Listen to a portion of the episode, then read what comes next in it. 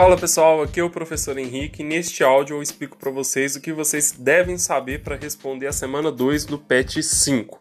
Pessoal, essa semana a gente continua falando sobre a classificação dos seres vivos. Galera, é, os organismos podem ser classificados em autotróficos e heterotróficos. Os autotróficos são capazes de produzir o próprio alimento e os heterotróficos precisam de se alimentar de outros seres vivos. Exemplos de autotróficos são plantas e algas que fazem fotossíntese e as bactérias que fazem quimiossíntese. Pessoal, todo organismo autotrófico é considerado produtor.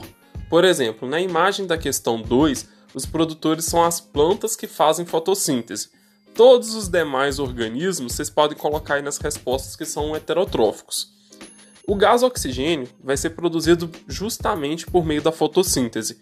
Esse gás vai participar de um processo dentro das células chamado de respiração celular. E esta é a resposta da questão 3. E já que estamos falando em gás oxigênio, precisamos também comentar que existem muitos tipos de sistema respiratório. Por exemplo, o sistema respiratório traqueal acontece em insetos e em lacraias. A respiração branquial e cutânea acontece em sapos, minhocas, peixes e lagostas. Galera, qualquer dúvida, entre em contato comigo. Um abraço e até a próxima.